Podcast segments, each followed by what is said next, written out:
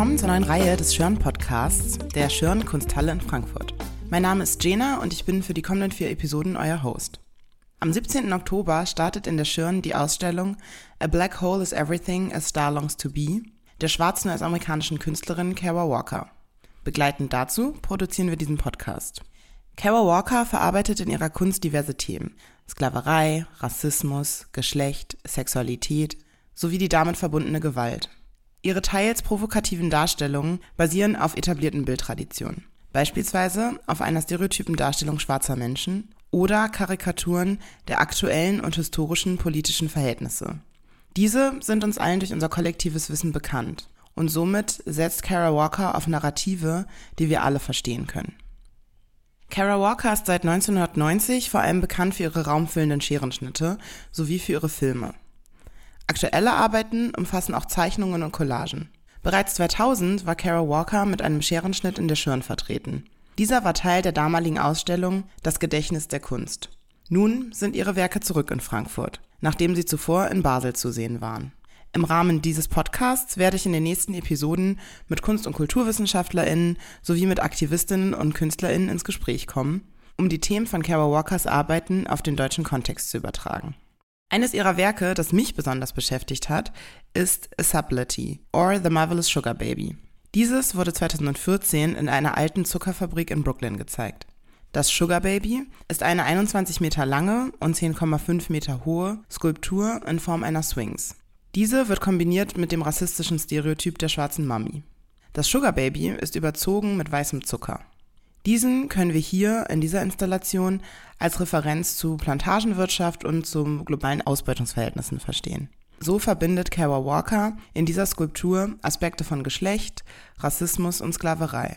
Und genau darüber möchte ich auch heute mit unserer ersten Gästin sprechen. Zu Gast ist die Antidiskriminierungsreferentin und Journalistin Josephine Apraku. Viel Spaß beim Zuhören.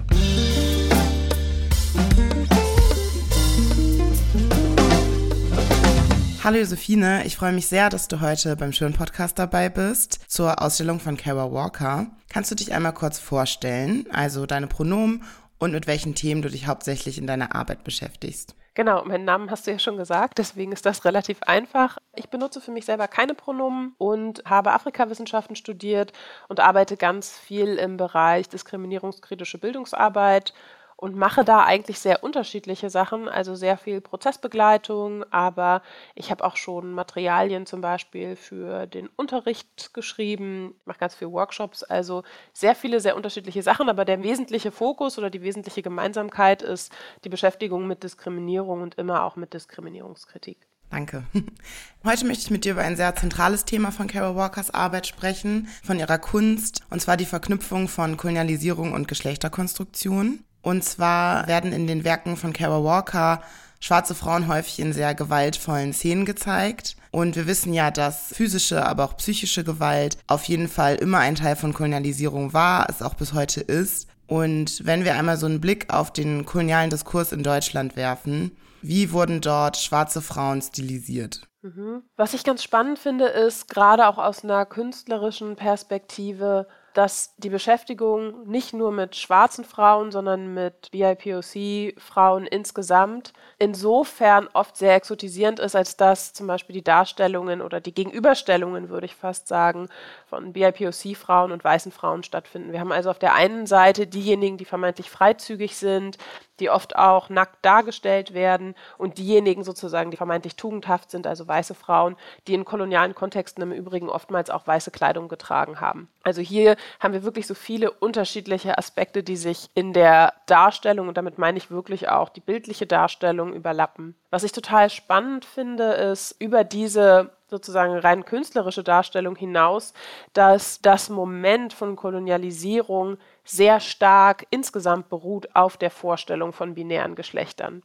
Und das finde ich tatsächlich bis in die Gegenwart gar nicht so einfach aufzulösen, wenn ich mich jetzt zum Beispiel als Teil eines kuratorischen Teams sehe, die eben sagen, okay, wir wollen uns darum bemühen, dass wir zum Beispiel afrikanische Frauen stärker auch in den Fokus rücken, wenn wir uns mit dem Thema Kolonialismus beschäftigen, dann glaube ich, ist total wichtig, dass wir uns immer wieder auch gewahr machen, dass das, was sich Menschen hier unter Frau vorstellen, sich eigentlich explizit auf weiße Frauen bezieht. und dass die Rolle von Frauen in unterschiedlichen auch afrikanischen Kontexten eine komplett andere ist und gewesen ist, auch historisch, als sie es eben hier ist. Das heißt, allein wenn ich sozusagen den Begriff Frau verwende, schwingt damit schon sehr viel mit und sehr viel am Ende des Tages eben auch eurozentrisches, einerseits eurozentrische Vorstellungen und andererseits natürlich auch eurozentrische Wissensbestände. Also bis heute finde ich es tatsächlich schwierig, überhaupt mit dem Begriff zu arbeiten, weil ich das Gefühl habe, auch in, in, kolonialen Kontexten oder wenn ich über koloniale Kontexte berichten möchte und eben auch Frauen stärker sozusagen mit in die Erzählungen einbeziehen möchte, ich eigentlich an diesem Begriff scheitern muss. Und kannst du einmal vielleicht beschreiben oder uns ein bisschen erzählen, welche präkolonialen Vorstellungen von Geschlecht zum Beispiel präsent waren in Kolonien? Also du hast gerade erklärt, dass Kolonialisierung auch in deutschen Kolonien eben Zweigeschlechtlichkeit, aber auch Heterosexualität und zum Beispiel auch Monogamie etabliert hat aber welche Ideen von Geschlecht, von Familie waren quasi davor präsent? Mhm. Ich meine, das ist eigentlich natürlich eine sehr große Frage, einfach deshalb, weil der afrikanische Kontinent natürlich sehr groß und auch sehr divers ist. Das zeigt sich zum Beispiel nicht zuletzt daran, dass weltweit gibt es ungefähr 6000 Sprachen und ungefähr 2000 davon finden sich auf dem afrikanischen Kontinent. Wir können also sehen, dass es ein Kontinent mit sehr vielen, sehr unterschiedlichen, zum Beispiel kulturellen Traditionen und Einflüssen mit sehr vielen, sehr unterschiedlichen auch Sprachen, um das vielleicht kurz vorwegzunehmen. Aber um ein paar Beispiele zu nennen, also natürlich ist es, oder das heißt nicht natürlich, aber es ist so gewesen, dass in unterschiedlichen Regionen zum Beispiel Frauen durchaus Kriegerinnen gewesen sind. Und das ist genau die Problematik, die ich jetzt habe. Ich spreche jetzt hier, also ich benutze den Begriff Frau und ich weiß gar nicht, ob er eigentlich angemessen ist. Ob das passend ist. Ja. Ob, das, ob es das ist sozusagen, was Leute für sich als Selbstbeschreibung in diesen Zusammenhängen überhaupt verwendet hätten. Aber es gab durchaus Kriegerinnen. Ich glaube, ein bekannteres Beispiel sind die Kriegerinnen von Dahomey zum Beispiel. Vielleicht noch ein konkreter Bezug auch zum Kolonialismus wäre sicherlich Nana Ya Ashantiwa, die eben eine sehr hochrangige, ich sag mal in Anführungszeichen, Frau gewesen ist im Ashanti-Reich und die zum Beispiel mit ihrem Militär sozusagen die britischen Kolonialisten niedergeschlagen hat. Darüber hinaus gibt es Hinweise darauf, dass Frauen zum Beispiel bestimmte soziale Rollen hatten, von denen Männer grundsätzlich ausgeschlossen waren. Es gibt zum Beispiel Hinweise darauf, dass bestimmte Frauen also ganz konkret eigene Sprachen auch hatten, in denen sie kommunizieren konnten, um eben ihre gesellschaftlichen Rollen auch erfüllen zu können, zum Beispiel. Also es gibt viele wirklich auch sehr unterschiedliche Beispiele, die eben aufzeigen, dass die Vorstellung von dem, was wir aus einer eurozentrischen Perspektive mit dem Begriff Frau meinen, eigentlich nicht besonders passend ist für eigentlich sehr verschiedene afrikanische Kontexte. Es gibt ein paar ganz gute Bücher, ich bin super schlecht leider mit Namen im Moment, aber es gibt eins zum Beispiel von einer schwarzen, ich glaube US-Amerikanerin, die sich ganz konkret Nigeria anschaut und die eben schaut, okay, welche Geschlechtervorstellungen gab es eigentlich, die in der Regel übrigens natürlich auch jenseits von binären und damit eigentlich auch eurozentrischen und patriarchalen am Ende des Tages Geschlechtervorstellungen sind. Und damit einherging auch zum Beispiel die Vorstellung, wer kann eigentlich mit wem zusammen sein. Das heißt auch Begehren sozusagen sehr zentral in der Herstellung von Geschlecht quasi. Total. Also insbesondere würde ich hier auch nochmal sagen, aus einer eurozentrischen Perspektive. Also das, was wir meinen mit binären Geschlechtervorstellungen, geht ja immer auch mit Vorstellungen von Sexualität einher. Nämlich, es gibt sozusagen vermeintlich zwei Geschlechter und Menschen sind grundsätzlich sozusagen heterosexuell. Also es sind immer Männer und Frauen zusammen. Und davon bewegen wir uns sehr weit weg, wenn wir sozusagen uns koloniale und vorkoloniale Kontexte anschauen. Das heißt ja auch, dass sozusagen Frau als Kategorie, wie wir es jetzt heute, also vor allem in so einem europäischen Verständnis und dann dementsprechend auch hier in Deutschland verstehen, würde sich immer an Weißsein orientieren, es würde sich immer an Heterosexualität orientieren und somit sind schwarze Frauen eben keine Frauen. Würdest du das so sagen? Fast ja. Also ich glaube, das ist für mich mit einer der Momente, für mich ganz persönlich, warum ich es total schwierig fände, mich als Frau zu bezeichnen. Ja. Und warum ich damit auch so große Probleme habe, weil ich weiß sozusagen, die Kategorien, die es gibt, sind im Grunde nicht für mich gemacht. Die denken mich nicht mit. Es sind halt koloniale Kategorien sozusagen. Total.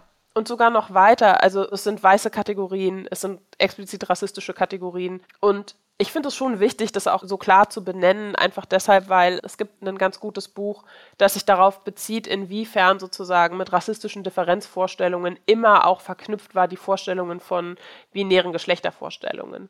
Das heißt, Wenn wir uns also rassistische Differenzvorstellungen anschauen, also wie sozusagen diese Kategorien von vermeintlich, das sind schwarze Menschen, beziehungsweise das sind schwarze Menschen, ist da ja sozusagen ausgeklammert, das sind zum Beispiel Indigenous Americans und das sind weiße Menschen, dann ist ein ganz wesentlicher oder ja schon ein wesentlicher Aspekt dieser ähm, Herstellung von Weißsein auch die Vorstellungen von binären Geschlechtern, nämlich vermeintlich nur weiße Menschen haben tatsächlich sozusagen ein ausgeprägtes binäres Geschlecht.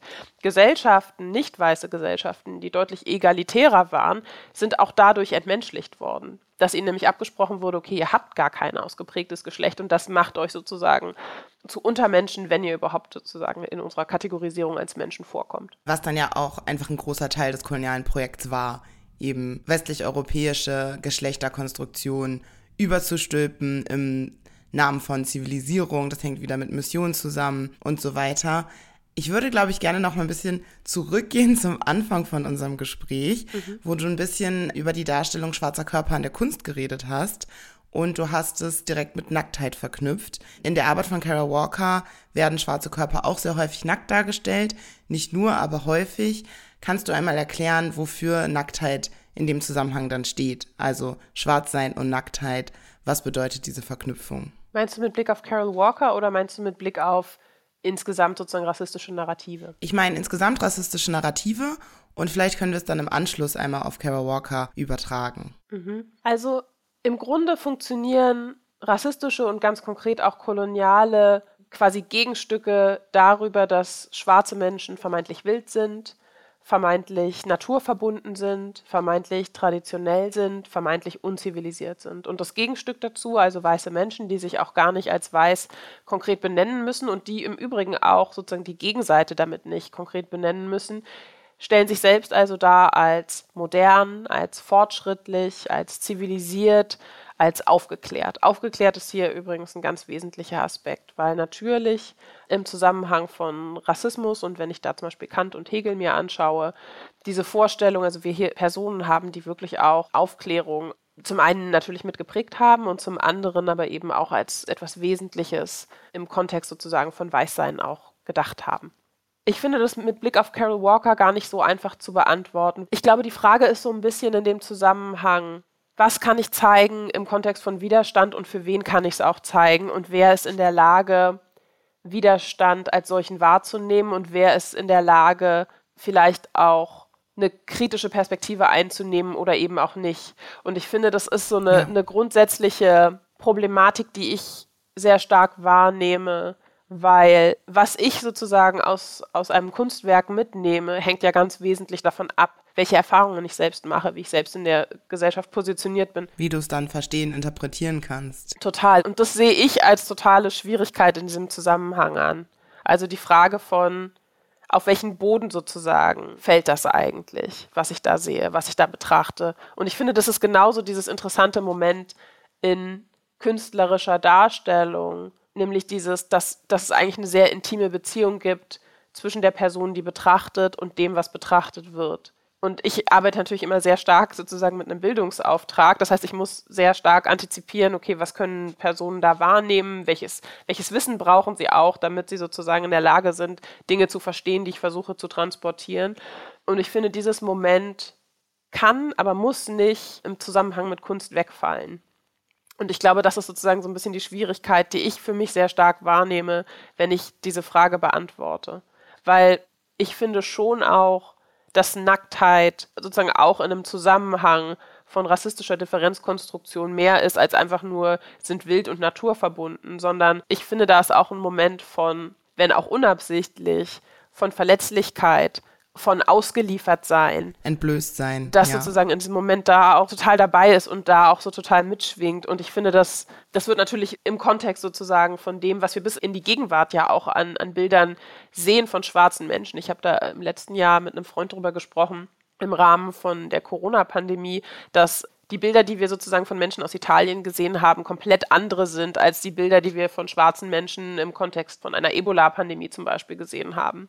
Und ich finde, hier zeigt sich so ein bisschen diese Gleichzeitigkeit des rassistischen Moments von entblößt, verletzlich, ausgeliefert, sozusagen auf, auf einem Präsentierteller sein gleichzeitig. Und die Frage von Würde auch in dem Moment dann, Ja, oder? voll. Also musste ich gerade dran denken bei, genau, wie wurden Menschen im Rahmen der Ebola-Pandemie und wie im Rahmen der Corona-Pandemie in Italien dargestellt?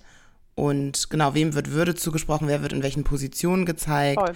Und ja, da eben auch die Darstellung von Nacktheit, eben dieses Ausgeliefertsein Ja. irgendwie darstellt. Und ich finde es total legitim zu sagen, ich eigne mir Nacktsein an und möchte Nacktsein auch nutzen für ein eigenes Narrativ, für ein widerständiges Narrativ. Und ich finde es legitim, das nicht auflösen zu können und auch nicht auflösen zu müssen und trotzdem eben dieses Moment von, ich habe aber Menschen, die das sehen, die nicht in der Lage sind, diese ganzen sozusagen unterschiedlichen Aspekte mitzudenken, diese ganzen rassistischen Narrative, die darum kreisen, mitzudenken. Also Nacktheit, hast du gerade erklärt, hängt viel zusammen mit Entblößtsein und damit irgendwie ausgeliefert sein, vor allem auch dem weißen Blick in vielen Darstellungen.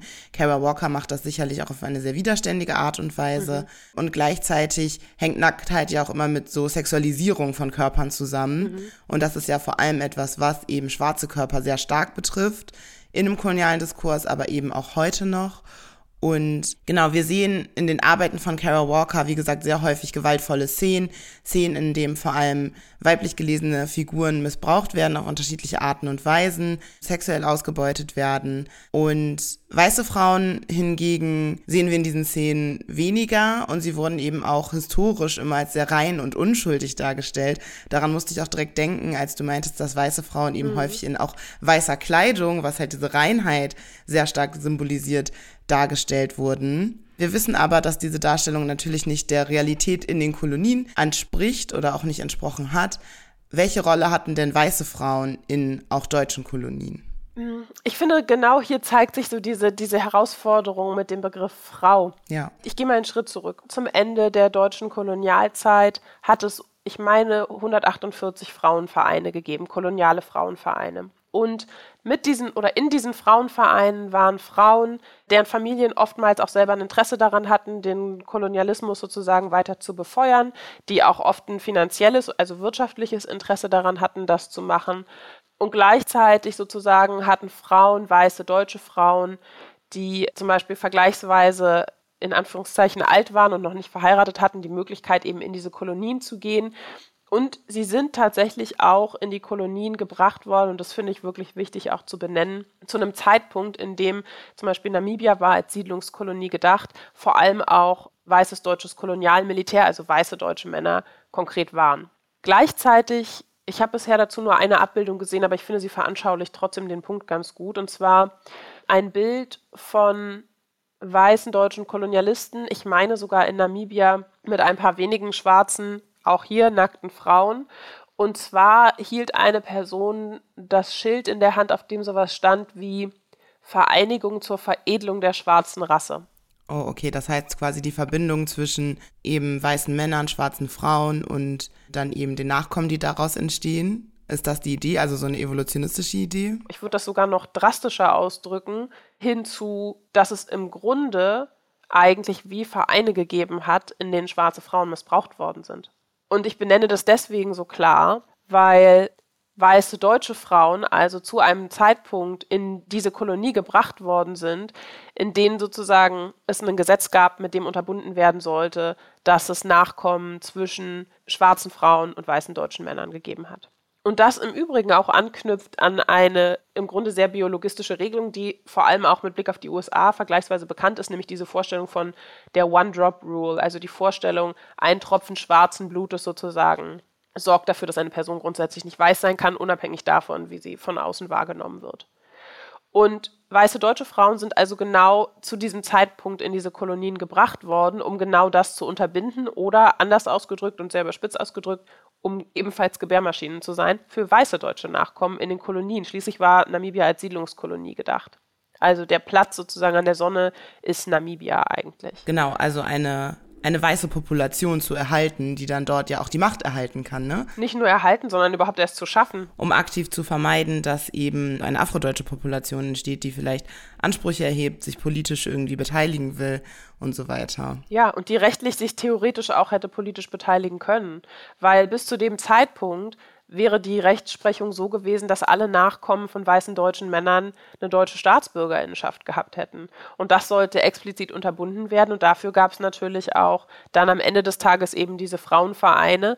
Und was ich so wichtig finde zu sagen ist, und das ist genau dieses rassistische Moment, dass jegliche Freiheit von weißen deutschen Frauen in den Kolonien immer nur existiert hat, auf sozusagen dieser rassistischen Basis, nämlich auf der Basis, dass schwarze Frauen und natürlich auch schwarze Männer, aber hier ganz spezifisch auch schwarze Frauen auf eine bestimmte Art und Weise unterdrückt werden sollten, ferngehalten werden sollten, ferngehalten werden mussten, auch um die eigene Ideologie, die eigenen wirtschaftlichen Interessen, die eigenen Ausbreitungs- und Unterdrückungsinteressen überhaupt umsetzen zu können. Durch die Präsenz von weißen Frauen, ja. Total. Und das finde ich wirklich ein sehr anschauliches Beispiel, auch warum Solidarisierung eben zwischen Frauen und bis heute ja natürlich auch sich das zeigt eben, also die Vorstellung sozusagen eines gemeinsamen Feminismus so unendlich schwer ist, weil die Freiheit von weißen Frauen in Teilen natürlich auch bis in die Gegenwart auf der rassistischen Unterdrückung von Frauen of Color, von schwarzen Frauen basiert. Ja, auf jeden Fall. Ich meine, da sehen wir auch globale Kontinuitäten einfach in der Frage nach,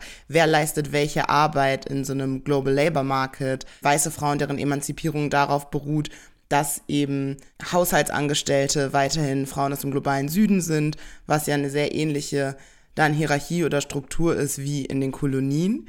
Ich glaube, ich finde an der Rolle von so weißen deutschen Frauen in deutschen Kolonien sehr interessant, dass es eben so zweiteilig ist. Also zum einen war ja diese Migration in die Kolonien auch immer ein Aufstieg, ein sozialer Aufstieg, ein Klassenaufstieg, wo eben weiße deutsche Frauen auf einmal zu Herrinnen waren, die verfügt haben über Land, über Menschen, eben über schwarze Menschen, auch über schwarze Frauen, aber auch nur aufgrund dieser einen bestimmten Rolle eben eine weiße Population zu erhalten oder herzustellen überhaupt. Ja, total. Und was ich so spannend finde, und dazu gibt es ziemlich viel auch in Tagebüchern von weißen Frauen, die eben in den Kolonien waren, dass sie wirklich auch also sich angestrengt haben, in ihrer Gewaltbereitschaft weißen Männern in nichts nachzustehen sondern wirklich auch ihre Rolle sehr stark über die Ausübung von Gewalt tatsächlich eben auch zu rechtfertigen und aufrechtzuerhalten. Oh ja.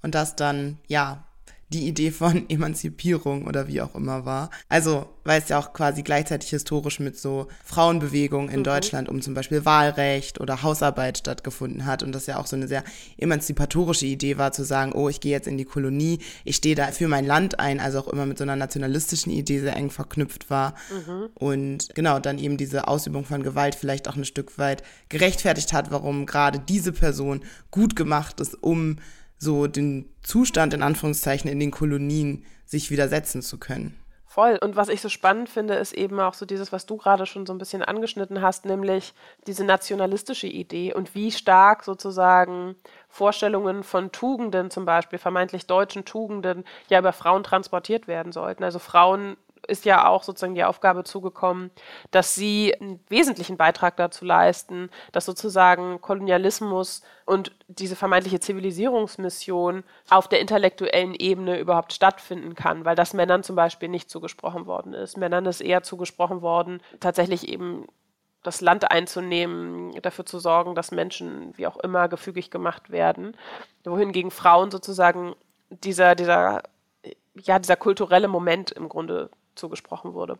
Ja, so Erziehungsauftrag, ne? Also von Kindern, aber eben auch in der Mission, dann als Lehrerin oder ähnlichen, das waren halt diese Positionen. Wir haben jetzt ganz viel über die Rolle von Frauen geredet und wir bleiben jetzt leider in diesen binären Kategorien. Wenn du einen guten Vorschlag hast, wie ich das an dieser Stelle aufbrechen kann, gib ihn mir bitte. Du hast gerade schon mal Männlichkeit angesprochen. Kannst du da noch ein bisschen weiter drauf eingehen? Also welche Konstruktion von Männlichkeit präsent waren in den Kolonien? Ich finde es schwer zu beantworten. Insbesondere für schwarze Männer finde ich das schwer zu beantworten einfach weil mir nicht besonders gute Quellen vorliegen, die sich explizit auch auf Männlichkeit und Vorstellungen von Männlichkeit beziehen mit Blick auf Weißsein ist es, glaube ich, in Anführungszeichen vergleichsweise einfach, weil es hier natürlich einfach auch geteilte Momente gibt. Also ja. dieses Moment der rassistischen Vorstellung oder dieser Herstellung überhaupt erst von, von weißen Menschen als Subjekte und dann ganz konkret auch von weißen Männern als Subjekte, die eine ganz bestimmte Rolle innehaben. Einmal natürlich im kolonialen Kontext durch die Eroberung von Land, durch die Eroberung auch von, ich nenne es jetzt mal so, wie es wahrscheinlich ideologisch auch gedacht war, von Menschenmasse im Grunde. Also dieses Moment, das Moment des tatsächlichen Einnehmens, der physischen Präsenz, der physischen Ausübung von Gewalt und gleichzeitig aber mit Blick auf rassistische Differenzkonstruktionen dieses interessante Moment von, ich nenne es mal wohl temperiert sein. Also weder so vermeintlich sexuell zu sein, wie es schwarzen Körpern zugeschrieben wird, noch so wenig sexuell zu sein, wie es sozusagen asiatischen Körpern zugeschrieben wird oder konkret auch männlichen asiatischen Körpern zugeschrieben wird in bestimmten Zusammenhängen. Mhm. Also wirklich diese Vorstellung von gemäßigt zu sein, ausgeglichen zu sein, nicht zu physisch zu sein. Also ich finde dieses Moment der Zuschreibung des des Verhaftetseins im Körperlichen, der ja sehr stark mit Blick auf Schwarzsein auch stattfindet, sowohl mit Blick auf Männlichkeit als auch mit Vorstellungen auf Weiblichkeit. Also diese Vorstellung von ein weißer Mann ist ein ausgeglichener Mann. Ein weißer Mann sozusagen ist eine Person, die sich irgendwo bewegt zwischen Intellekt, zwischen Sexualität. Sexualität aber hier auch für einen ganz konkreten Zweck, also auch mit Blick auf die Kolonien nochmal um hier auch nationalistische Vorstellungen, nationalistische Zwecke zu erfüllen im Grunde. Nicht einfach nur der Sexualität willen. Das wird hier ganz konkret ja auch schwarzen Menschen zugeschrieben. Also die Vorstellung, und ich muss da so ein bisschen an, an Kant denken, weil Kant von weißen Menschen ja spricht als Menschen in wohltemperierten Zonen und im Grunde das eben auch als Vorstellung sozusagen eines weißen Gemüts zugrunde legt nämlich diese Vorstellung von sich sozusagen genau in dieser Balance zu befinden die als weiß wahrgenommen wird. Ja, wohltemperiert ist da, glaube ich, ein guter Ausdruck, wenn wir so denken an Temper, also eben in Englisch und dann halt in dem Sinne von, dass ein weißer Mann quasi seine Triebe kontrollieren kann, weil sein Intellekt auf dem Level ist, als dass er sozusagen die Natur zurückhalten kann, was ja schwarzen Männern komplett abgesprochen wird. Mhm. Also wo eben diese Triebhaftigkeit sehr zentral ist in der Idee oder in der Vorstellung und auch natürlich in der Darstellung von schwarzen Männern historisch. Also wir sehen das in jeglichen Propagandaplakaten nach dem Zweiten Weltkrieg bis eben zu tatsächlich kolonialen Darstellungen. Ja, total, total. Es ist jetzt ein bisschen Sprung, aber es ist mir gerade gekommen, als ich vor einigen Jahren in London war, habe ich so Propagandadarstellungen aus Russland gesehen von weißen Männern und ich finde es total spannend, weil die dem sozusagen so ein bisschen als Narrativ entgegenstehen, weil weiße Männer da in den Zusammenhängen immer als ja. mehrgewichtige Menschen dargestellt werden, mit roten, glänzenden Backen, also genau diese Vorstellung von russische Männer, englische Männer, deutsche Männer und so weiter. Ah, und das finde ja. ich total spannend. Also dieses Moment von, dass die Fremdwahrnehmung von weißen Männern in dem Zusammenhang in ganz spezifischen Kontexten eben total entgegen dieser Vorstellung von können sich zurückhalten, können sich kontrollieren, stattfinden. Finde ich ein total interessantes Moment. Ja, total. Also je nachdem, was dann so die Geschichte ist, die erzählt werden soll oder zu welchem Zweck dieses Propagandamaterial halt verwendet werden soll. Ja, total. Und da geht es auch um Kolonialismus. Da geht es auch um diese Vorstellung des, des Nie-Sattseins. Und das fand ich total interessant, dass das sozusagen über Körperlichkeit dargestellt wurde. Wow, ja, das ergibt sehr viel Sinn. Gibt es ein Werk von Kara Walker, das dich besonders berührt hat oder das dich beschäftigt hat, das dich zum Nachdenken bringt? Ich finde das total schwer zu beantworten, weil mh, mm, ich glaube, was für mich sozusagen stärker funktioniert, ist die grundsätzliche Erzählung. Also es ist, findet sich für mich nicht unbedingt in einem Werk im Sinne von, dieses eine Werk spricht mich an, sondern eher der rote Faden sozusagen, der sich da durchzieht. Ich glaube, für mich ist es eher das. Ja, welche Elemente sind es? Also was ist für dich der rote Faden, den du siehst?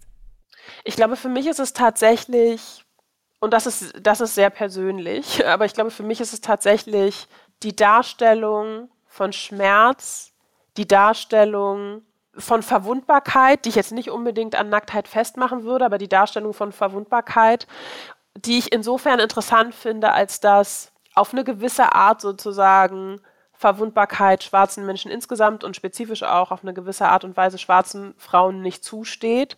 Und ich habe das Gefühl, es ist so ein Moment von, es blickt mir sozusagen aus dem Spiegel entgegen, so ein bisschen und stellt Fragen an mich. Ich weiß nicht, ob das so richtig, ob das nachvollziehbar ist, sozusagen von außen. Aber Doch, du hast ja vorhin schon beschrieben, was für ein intimer Moment das ist zwischen der betrachtenden Person und dem Kunstwerk ja, und dass voll. ihr dann auch in eine Konversation miteinander tretet, in dem Moment, wo du dich dem Kunstwerk näherst. Und ich glaube, was ich interessant finde, ist sozusagen dieses Moment von, wann kann Schmerz sein? Also wann und wie sieht Schmerz auch aus? Ich will jetzt gar nicht sozusagen zu weit führen, aber ich hatte vor kurzem ein Gespräch mit einer Freundin von mir und es ging so ein bisschen darum, wann nehmen wir in anderen schwarzen Menschen Schmerz wahr.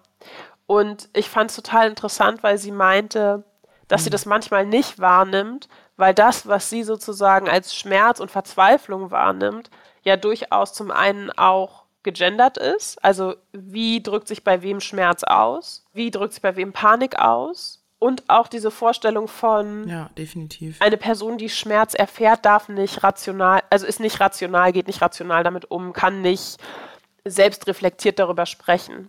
Und ich finde, das ist so ein interessantes Moment, also weil die Frage sich dann für mich auch stellt, in dieser Auseinandersetzung mit den Bildern, wann darf Schmerz eigentlich sein?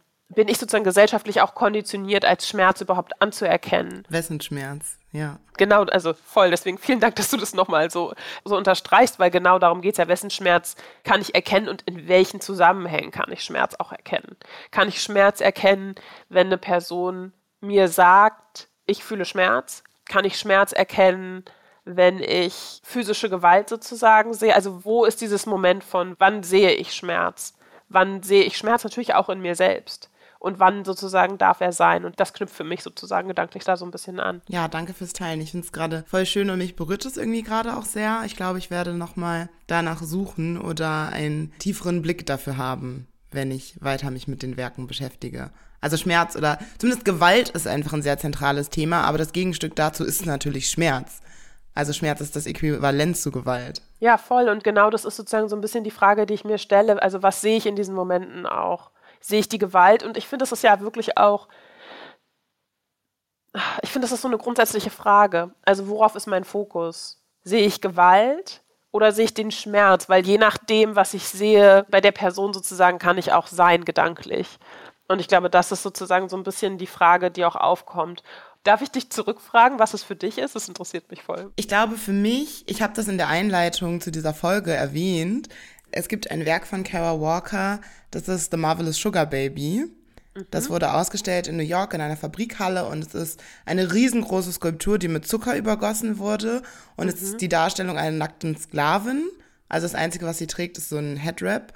Und ich fand es super beeindruckend. Also erstmal handwerklich, überhaupt dieses Werk zu schaffen, finde ich total mhm. krass. Aber auch, was es uns eben kommuniziert und wie deutlich daran wird, diese Verbindung von Sexualität mit eben, ja, Geschlecht und Schwarzsein, aber eben dann auch dieser kapitalistischen Ausbeutung. Also mhm. zu sehen, diese Körper wurden auf Plantagen ausgebeutet durch ökonomisches Interesse. Und das ist das Zentrale an Kolonialismus. Das ist das Zentrale an Versklavung, was auch ein sehr zentrales Thema in Kara mhm. Walkers Arbeit ist. Und wir reden viel über so, wir haben das jetzt auch gerade getan, dass wir viel über dieses diskursive Level reden, über Darstellungen. Mhm. Und das ist unglaublich wichtig, weil die sind alle Teil davon, warum mhm. dieser ökonomische Prozess, der dahinter steht, überhaupt funktioniert. Aber ich hatte das Gefühl, dass dieses Werk es total geschafft hat, uns das sehr direkt nochmal zu zeigen und zu vermitteln mhm. und zu sagen, es geht hier um Plantagenwirtschaft. Das ist der Grund, warum das alles passiert. So. Mhm. Und diese Entmenschlichung und die Aufbau dieser Hierarchie ist quasi das Tool, um das zu erreichen, aber es ist nicht das ausschließliche Ziel. Mhm. Genau. Und zu all diesem Schmerz und dieser Gewalt, die dieses Werk in sich hat, ist es aber gleichzeitig einfach unglaublich ästhetisch. Es ist mhm. einfach wunderschön. Es besteht aus Zucker. Mm. Es glitzert so. Mm. Und dann wieder darin so, und ich finde Stärke ist ein sehr schwieriger Begriff, vor allem wenn ich den für schwarze Personen verwende, aber mm. darin irgendwie die Stärke und die Schönheit von schwarzen Menschen auch zu sehen in diesem Werk und zu sagen so, wow, wir haben die letzten 500 Jahre überlebt und dann ist da diese Skulptur. Diese Skulptur bist du, diese Skulptur bin ich und wir sind trotzdem hier. So, wir haben überlebt, wir sind stark, wir sind schön und es ist wichtig, dass wir das einander sagen, um jeden mhm. Tag weiterzumachen. Hast du die Skulptur in echt gesehen? Leider nein. Ja, ich habe mich das gerade gefragt. Ich habe mich das gerade gefragt, weil äh, ich stelle mir das total krass vor, also die sozusagen physisch zu erleben. Ja. Finde ich total spannend, weil was ich total spannend finde, ist, dass es eine weiße Skulptur ist. Wow, stimmt. Ja. Wow, okay, und, daran habe ich gar nicht gedacht. Genau. Und es ist trotzdem klar, es ist eine schwarze Person. Ja, einfach so wegen der Darstellung. Ja, doch, du hast total recht. Ja, und ich musste so ein bisschen daran denken, und ich weiß gerade nicht, ob es den Ausspruch im Englischen auch gibt, aber dieses aus Zucker sein. Und das ja, ist genau dieses interessante Moment. Ja, aber nicht nur süß sein, sondern auch so dieses bist du aus Zucker. Ist ja auch so dieses bist du zerbrechlich. Ah, ja, stimmt. Und das ist genau dieses Moment, was ich so spannend finde, weil was ich da schon auch wahrnehme, ist diese Gewalt. Ne? Es ist, also es ist so eine Mischung aus Sphinx und natürlich dadurch auch ein tierischer Körper. Es ist total klar, dass sozusagen Geschlechtsorgane werden dargestellt, die ich hier in dem Zusammenhang auch total als Moment der Ausbeutung wahrnehme. Und hier wirklich auch nochmal dieses Moment von, die Ausbeutung des Körpers nicht nur als sozusagen Arbeitskraft, sondern die Ausbeutung des Körpers, gerade auch in US-amerikanischen Kontexten, wo das ja sehr spezifisch sozusagen auch wirklich in Anführungszeichen Zuchthäuser gegeben hat, um eben versklavte Menschen wirklich auch nachzuproduzieren. Und dann diese Gleichzeitigkeit von aus Zucker sein, also diese Gleichzeitigkeit von Gewalt und dieser Körper wird ausgebeutet, dieser Körper wird entmenschlicht und diese Gleichzeitigkeit von Zerbrechlichkeit und die Frage, die ich mir eben stelle, ist, worauf beziehe ich mich ja auch persönlich? Also ich habe diese Figur leider nicht persönlich gesehen, das war 2014 in New York und es gibt ein sehr interessantes Video, das heißt The Audience und das ist quasi eine Begleitung dieser Ausstellung und man sieht, wie Menschen auf diese Figur reagieren. Und wir sehen ganz, ganz viele weiße BetrachterInnen, die dann beispielsweise anfangen, damit Bilder zu machen, sich irgendwie zu posen vor dieser Figur, was auch schon sehr, sehr viel darüber sagt, wie weiße Menschen die Kunst von Carol Walker wahrnehmen oder wie sie mit ihr umgehen. Auch dieses wieder, das zu betrachten. Es ist ausgestellt wie ein Körper. Mich hat das sehr an Menschenzoos auch erinnert auf eine Art und Weise. Und dann sehen wir schwarze Menschen, die diese Swings tatsächlich auch sehen und ähnlich reagieren, aber auch viele, die so gerührt sind, dass sie anfangen zu weinen. Oder ja, einfach ganz, ganz viele Emotionen hochkommen. Und das verbindet, glaube ich, nochmal, was du auch eingangs gesagt hast, nach wer geht wie mit der Kunst um und wer hat welche Beziehung dazu einfach. Mhm. Ja. Und ich muss da an zwei Sachen denken, die ich sozusagen so ein bisschen verwandt finde. Und zwar, ich weiß gerade nicht mehr, ob das ein Blog ist, aber ich musste denken an das, an das Mahnmal in Berlin mit Blick auf die NS-Zeit mit diesen vielen unterschiedlichen Stelen. Ja. Und ich meine, ich weiß gerade nicht, ob es ein Instagram-Account ist oder ob es ein Blog ist. Holocaust, meinst du? Ja, genau. Dankeschön. Genau, das ist eine Website, ja. Genau das meinte ich. Und ich finde es genau auch dieses Moment, dieses wer nutzt etwas wie und dass es eben total viele Leute gibt mit Blick auf das Mahnmal eben, wo Leute einfach irgendwie Selfies von sich machen und das posten als ich bin hier irgendwie an einem Ort, der ästhetisch ist oder so. Ja. Und ich musste denken an, ich meine, es ist ein schwedischer Künstler, also eine schwarze Person auch, die Menschen in Blackface darstellt und die damals, ich meine auch um 2014 kann es sein, eine Torte gemacht hat von einer schwarzen Person, die dann so zerschnitten worden ist von weißen Personen. Die schwarze Person ist die Torte? Genau, die schwarze Person ist die Torte, die zerschnitten wow, okay. werden kann. Und ich meine, der Künstler hat auch so Schmerzschreie sozusagen von sich gegeben. Und das ist total interessant, weil ich weiß, dass das sehr kritisiert worden ist. Auf jeden Fall finde ich es aber ein spannendes Moment, weil ich finde, dass es in Teilen zumindest Überschneidungen in der Darstellung gibt. Auch aus Zucker. Davon mal abgesehen. Und aber natürlich auch Überschneidungen in wer nimmt es wie wahr? Weil ich meine, dass die Leute, die den Kuchen geschnitten haben, weiße Personen sind, die eben auch lachen in dem Moment. Also die sich sozusagen entertained fühlen. Und das finde ich. Das ist aber Teil der Performance. Das sind jetzt nicht Zuschauende gewesen. Nein, das ist ein echter Kuchen, der gegessen werden konnte. Okay, wow, krass. Das ist ein echter Kuchen, der gegessen werden konnte. Und das ist, glaube ich, auch gleichzeitig der Lackmustest, der die weißen Menschen in dem Zusammenhang echt einfach komplett, wo sie einfach komplett abgelost haben. Wow, ja. Ich danke dir, Josephine, dass du da warst und dein Wissen mit uns geteilt hast. Sehr gerne. Danke für das Gespräch, dass du auch ja, persönliche Dinge hier preisgegeben hast. Ich fand, es war ein sehr schönes Gespräch. Ich konnte auf jeden Fall viel mitnehmen. Und genau, ich wünsche dir noch einen guten Tag. Wünsche ich dir auch.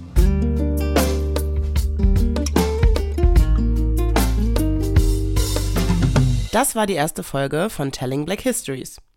Alle Folgen dieser Serie sowie weitere Formate des Schirn Podcasts findet ihr auf der Webseite der Schirn Kunsthalle Frankfurt und auf allen gängigen Streaming-Plattformen. Ich bin Jena Samura. Danke fürs Zuhören und bis zum nächsten Mal.